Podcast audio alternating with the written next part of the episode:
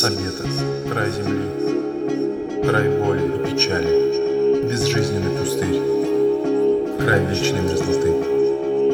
Здесь не живут, здесь чудом выживают, а если и живут, то без надежды, без мечты. Бескрайние поля, заснеженные дали, за тундрой далеко горят кусты.